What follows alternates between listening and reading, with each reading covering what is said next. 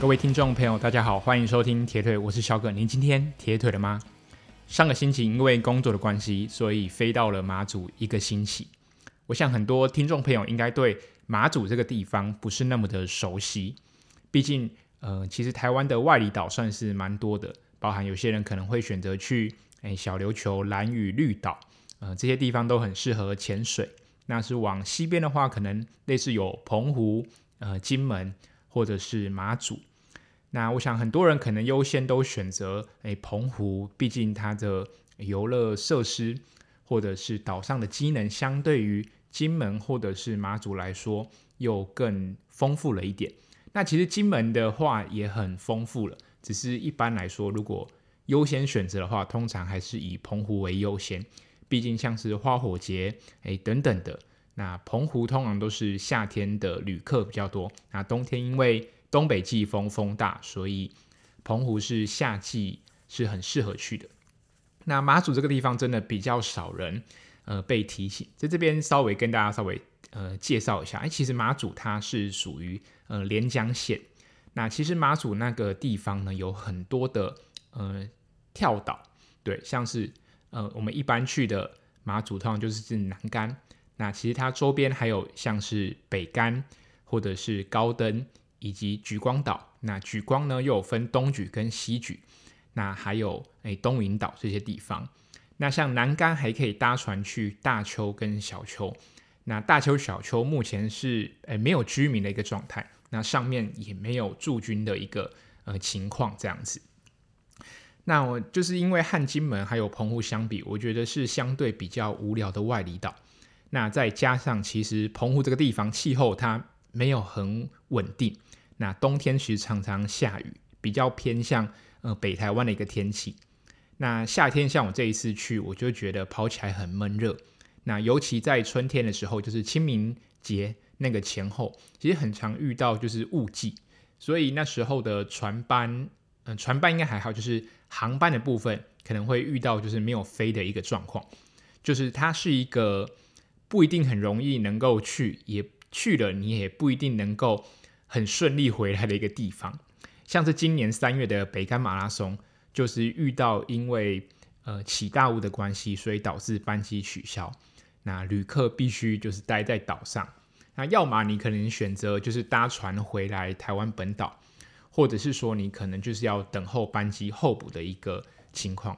那尤其你是遇到那种北竿马拉松，是可能在那个阶段可能会有很多人一次在岛上。所以你要排到候补，可能就是要花一整天的时间待在机场这样子。那其实马祖岛上有一些呃连锁的餐饮集团，就像是星巴克啊、那 Seven Eleven、全家、八方云集等等的。那如果你当你遇到今天像是冬天风浪很大的时候，那连船都没办法开，那就会遇到岛上物资比较缺乏，你等于到 Seven Eleven。等等的便利商店就很难买到东西，就是马祖就是会遇到这样子的一个情形。那从地形比较看起来呢，我觉得澎湖就是属于比较呃平的一个路况。那金门比较稍微像丘陵地，那我觉得也算是蛮平的。那马祖呢，就是那种短坡或者是那种超过十 percent 的陡坡就很多这样子一个地形，就是上上下下的。那我这次去马祖，呃，去了四天。那有三天都去跑步，还有一天去他们的游泳池。那他们的游泳池是开放给，其实都有开放，那只是进去没有人在收门票钱，就是二十五公尺的室内游泳池，然后不用门票，我觉得游得很开心。这样虽然诶居民也没有到很多，不过晚上游泳的时段可能大概需要呃两三个人共用一个水道这样子。那我在马祖跑步的阶段呢，其实我都是去探路，毕竟我没有过去没有在马祖很长待一段时间，所以对当地的路况或者是呃还不太熟。但不过其实透过双脚跑步之后，很快就能认识到这个地方这样子。那再加上我是住那个福澳港，那这个福澳港前面呢，就是住我宿舍的地方，就是在就是前面就有田径场。是一个非常方便的一个地方。那其实我觉得马祖这个地形，刚刚提到它上上下下，其实呃陡坡很多。那虽然它没有那种呃连续超过两三公里那种长上坡。不过我觉得马祖是非常适合练习越野车的一个路线，就它短的陡坡很多，所以它它的地面不是柏油路，是水泥路，然后我就觉得非常适合骑越野车。那尤其像诶本届的公路车世锦赛，在格拉斯哥举办的这个世锦赛，我觉得最后他们在市区绕圈的那种感觉，就有点像在诶马祖这样子的一个地形去做。竞赛就是他可能上上下下，然后你在短坡中要发起进攻，哎，我觉得这个马祖就非常适合哎做这样子的一个练习。那同时可以看到这一次的世锦赛，就是在那样子的一个路段当中，就非常考验哎选手瞬间的无氧输出，然后以及在下坡时候身体恢复的能力。那当你恢复之后，能不能再面对下一波的攻击？我觉得这个东西在马祖这这个呃这个。地形上来说是非常非常适合的。那既然提到，就是本频道算是一个体育台，对不对？那还是要提一下，嗯、呃，跟诶、跑步有关的一个东西。那其实马祖每年十一月在南竿呢是有举办了马祖马拉松，那每年的三月呢在北竿是举办印地马拉松。我记得之前东引好像有办过马拉松，对。那我觉得跟澎湖、金门、马祖这三个岛来比较的话，我觉得马祖的风景应该是最漂亮的。那因为我觉得相对马祖呃被开发的地方相对比较少，所以啊它还有保留很多传统的那种景色，所以我觉得风景马祖是这三个岛里面呃最漂亮。那同时我觉得这个马祖也绝对是这三个。呃，外离岛的马拉松里面，路线绝对是最硬的这样子。那虽然我个人没有去过，呃，参加过这样子马拉松，毕竟，呃，在马祖或者是金门跑马拉松，你就是要花时间去抢票，或者是抢住宿这样子。那其实再加上马祖的物价，其实不比台北低，就你可能随便吃一餐都要一两百块，就是我觉得负担上来说还是不小。对，比中南部比起来，我觉得马祖的物价跟台北比较像这样子。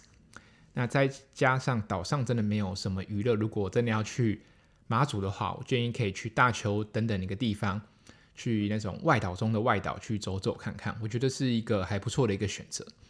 那整体这次去马祖跑下来，嗯、我可能有我有环岛一圈，然后有跑到他们呃比较靠西北方的一个嗯。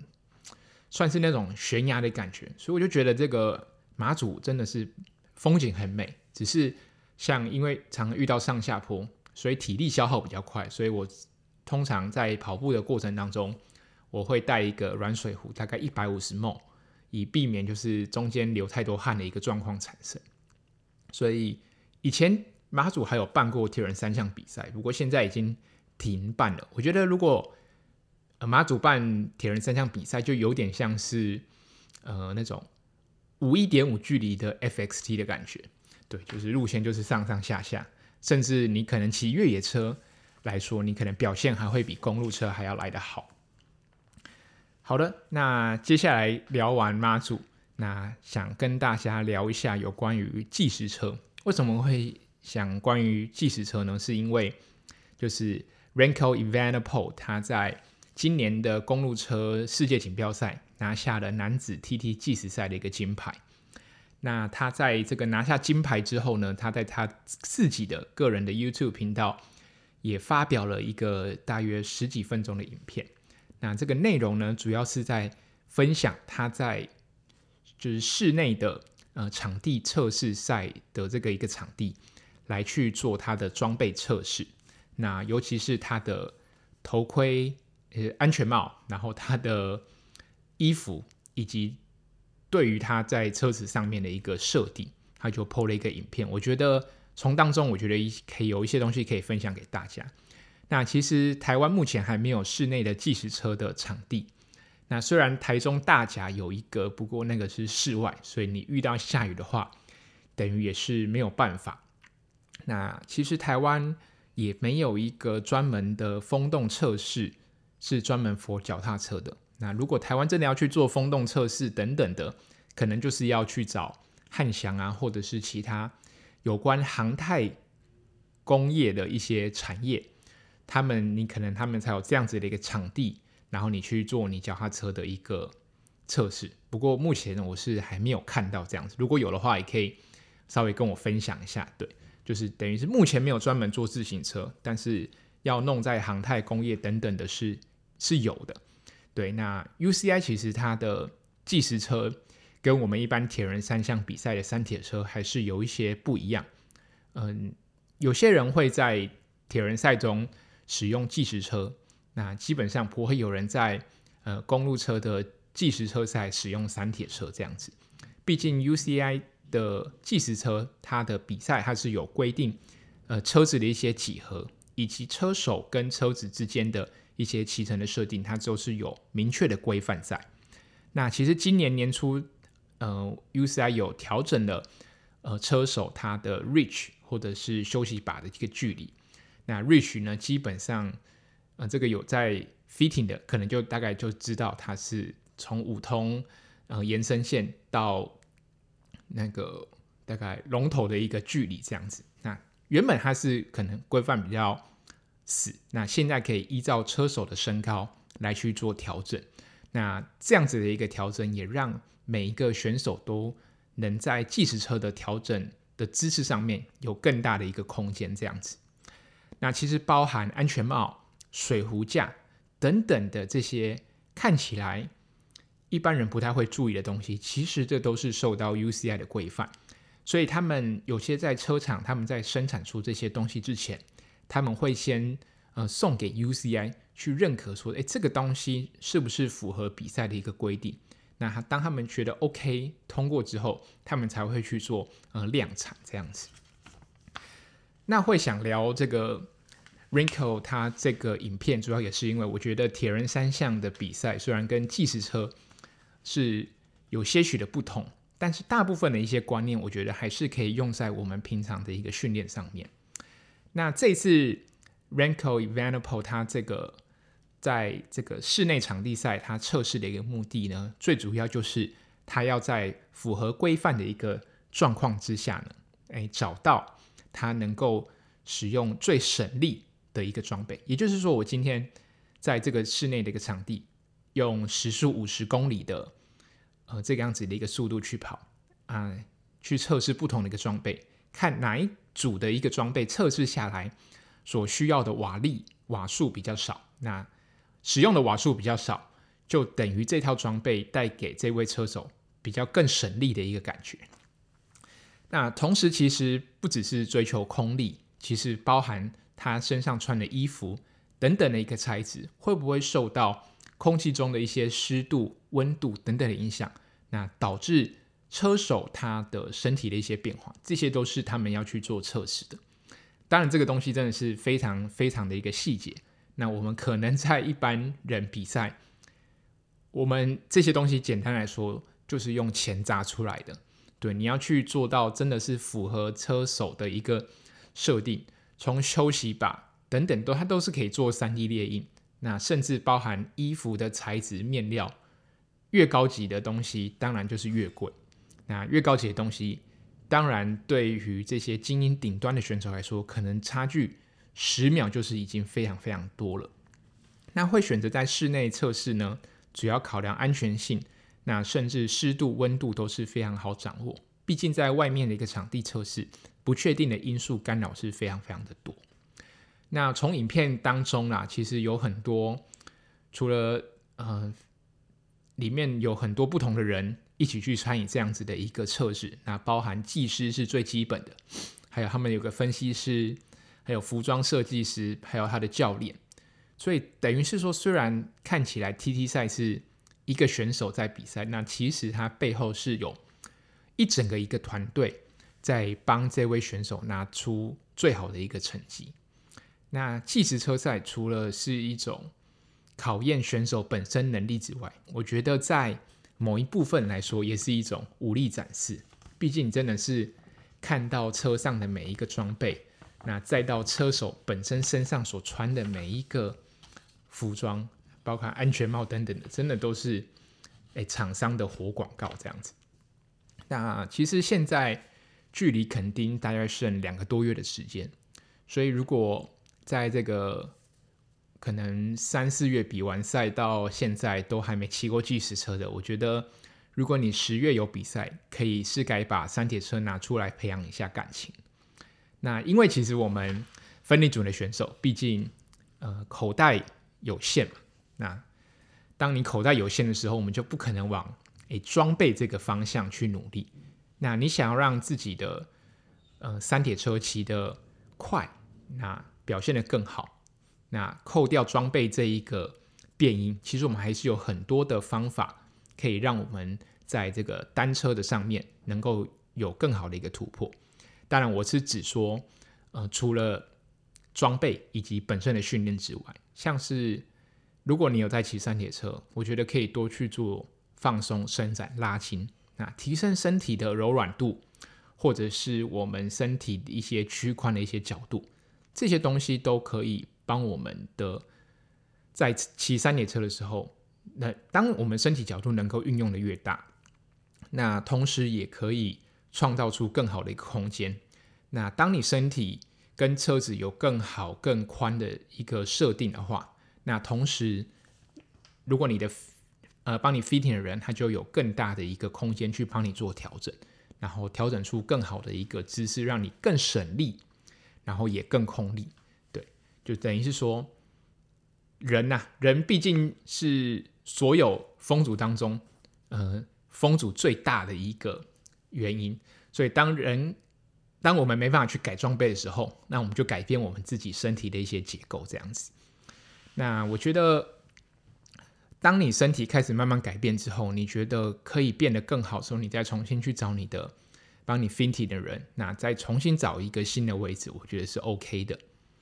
那如果你说今天要提升我们三铁的一个装备，就是三铁车的一个装备，你说要优先提升什么？轮组吗？还是什么？我觉得最重要的一个东西就是坐垫。对，你如何骑得久，然后趴得低，屁股又不会痛，或者是腰又不会酸，让你能够在过程当中能够有稳定的输出。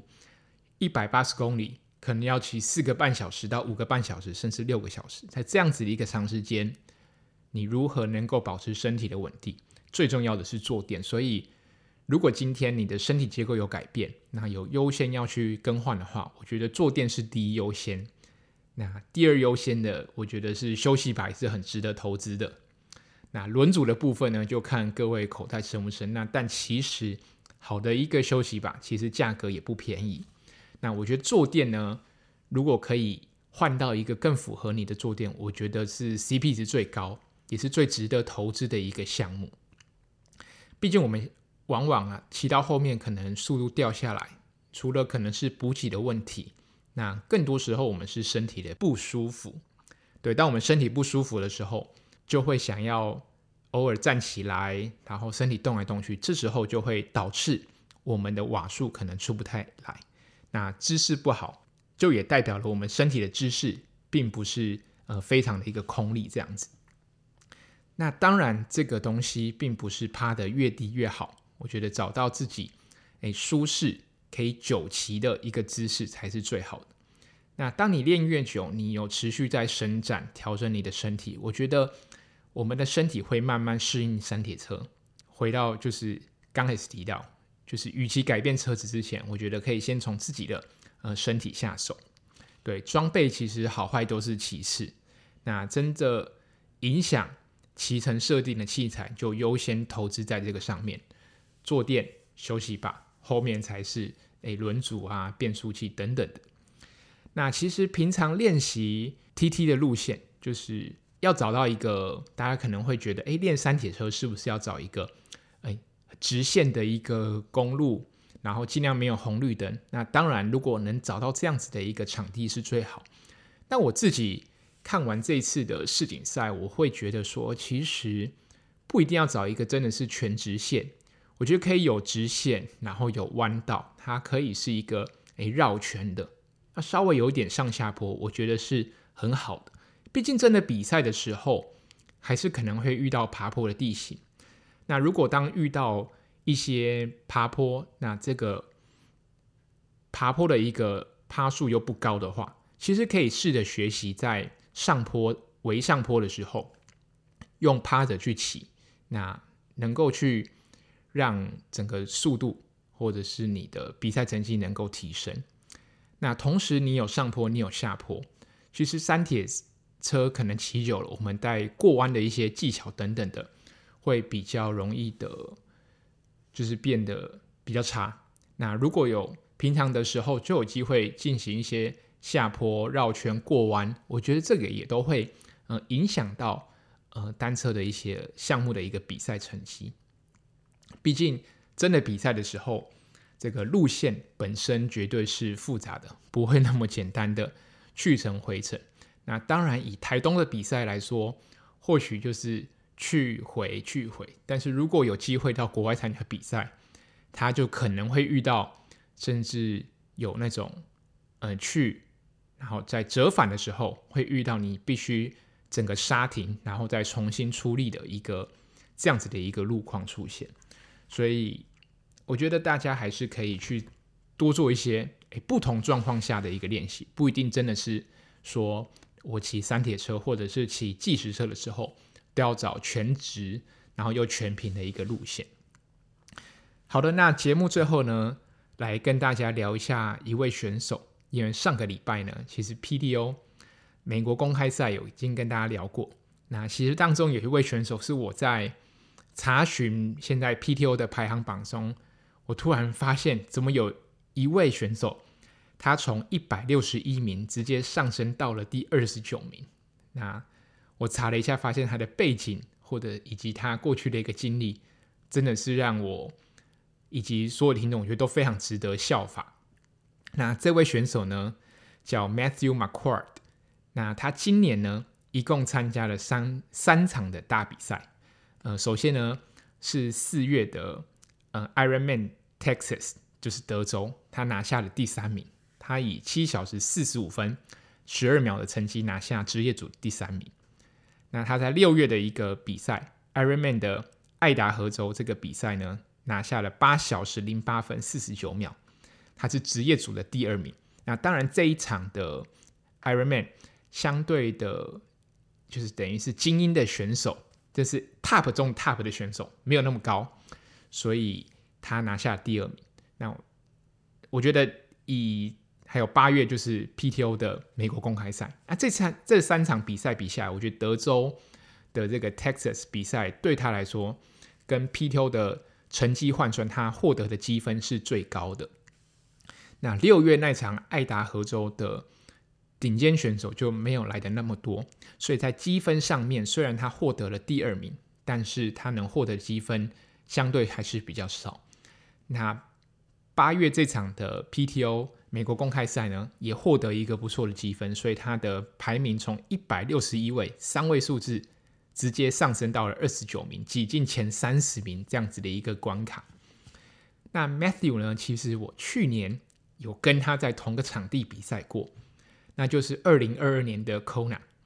那那一场比赛呢，Matthew 他是二十五到二十九岁的第一名。那他在去年 Kona 之后呢，就决定转职业组，所以别人真的是非常非常厉害。那他为什么那么厉害呢？等下来跟大家介绍一下。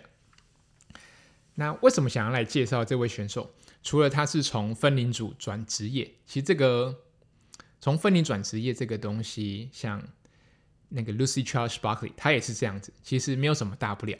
但等下他介绍一下这个 Matthew 的背景，我觉得大家就会。对他报以那种佩服的一个眼神。那稍微来分享一下 Matthew 他去年的一个训练量。他在他的 Instagram 有分享到他的训练量啊，他平均一周的训练量呢是大约十六个小时。那如果你扣掉呃休赛季，大约如果以平常备赛的一个状况下，我觉得他的训练时间大约是十八到二十个小时每一周。其实以职业选手来说的话，算是非常非常的低。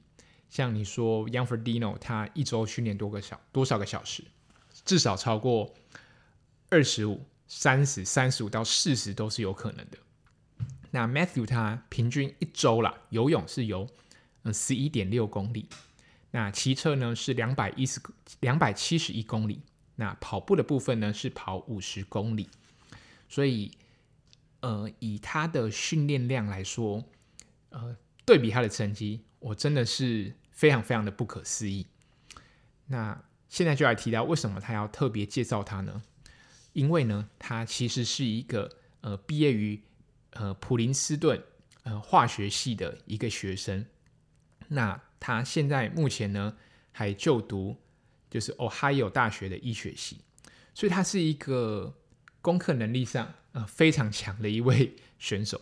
那像我呢，就是比较不读书，那医学系的学生的成绩，他们的课业的比重绝对是非常非常的重。那过去呢，其实 Matthew 他在在学校的期间是担任游泳校队。那他曾经也呃有意愿去参加就是奥运的一些选拔赛，不过最后因为一些原因他就没有上。那包含了他其实在二零二一年的时候，因为 COVID 关系，所以他在学校泳队也停滞了一段时间。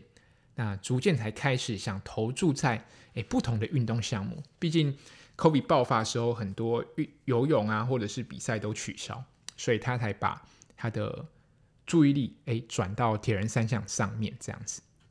那他在大学二年级的时候被诊断出他有睡眠呼吸的暂停症这样子的一个症状，就是你睡觉的时候会忘记呼吸，所以有些人可能遇到这样子的一个状况，他打呼就会比较大声这样子。那因为被诊断出这个一个原因，所以他激发了他想了解睡眠以及他如何运用睡眠这件事情，帮他提升他的运动表现。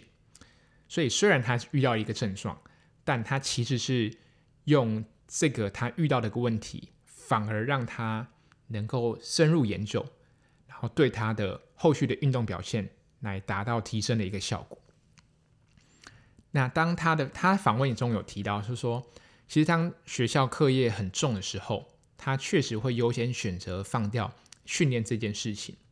对，因为他明白，他非常清楚，他今天，嗯、呃，为什么会选择放掉训练？因为他其实他对医学本身这件事情是非常有兴趣。所以，当铁人三项跟他另外一个有兴趣的，就是医学。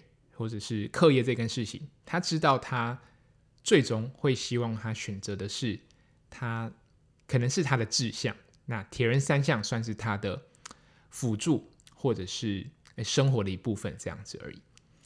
那其实为什么他会对嗯、呃、医学那么热衷、那么投入呢？因为其实他遇到就是他的身边的朋友，甚至他过去的游泳教练，那还有他自己的。呃，亲人、叔叔以及嗯、呃、祖母都遇到了就是癌症的一个问题，所以他希望透过运动这件事情呢，然后能够去等于是调整他的生活，然后透过运动这件事情去能够帮医学上面做出一些贡献。像他二零二一年一月的时候，就花二十多天的一个时间，就是穿越美国。然后去筹措一些经费，筹到了大约四十五万台币。那他把这些台币呢，呃，应该说把这些赚到的钱，就是投入在就是癌症的一个研究发展上面。所以他其实我觉得他心目中真正想要的是，呃，做医疗的这样子的一个深入研究。那他说过一句话，我觉得蛮喜欢的。他说：“If things go well, I become a doctor.” If things go poorly, I become a doctor。就今天，不论我的生活是好是坏，我终究是要成为一个医生。对 Matthew 来说，其实铁人三项只是兴趣，但是他平衡生活的一个方式。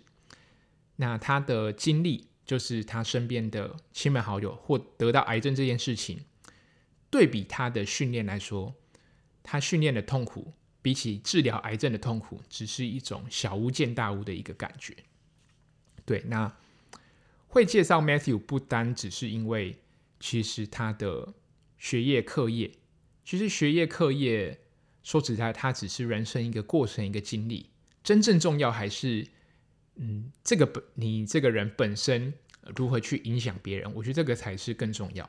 今天并不是因为 Matthew 他的高学历导致他能够影响身边的人，而是他愿意花自己的呃时间，诶，投注在医疗这件事情。那透过运动，让他的影响力能够放大。我觉得这个是很值得我们学习的。所以来跟大家聊 Matthew，其实不是把重点放在他的高学历。那其实我觉得。大家应该要想的是，如果有一天没有铁人三项这件事情，那 Matthew 他一样会成为一个医生。那如果今天没有铁人三项，你还会把这样子的一个热情投注在哪边？我觉得大家也是很值得思考的一件事情。对，我觉得 Matthew 他就是有一种使命感。对，我觉得每个人在在这个社会或者是在这个世上都会有一种使命感。那这个使命感可能是自己给自己的，像 Matthew 他可能是呃因为身边他自己的经历关系，他觉得他有使命，想让呃做癌症研究，想投入在医学上面。那我觉得有些人的使命可能是被动，有些人就是需要你的存在。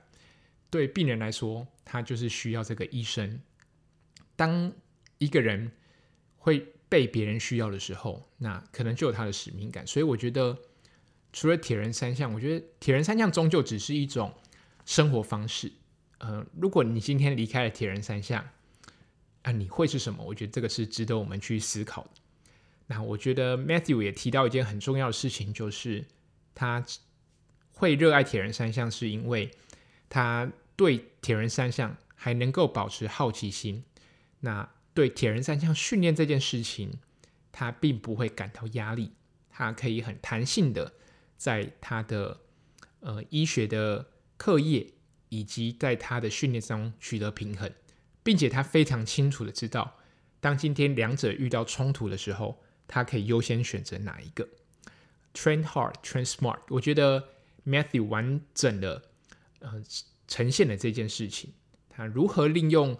自己零碎的一个时间，妥善安排的一个训练。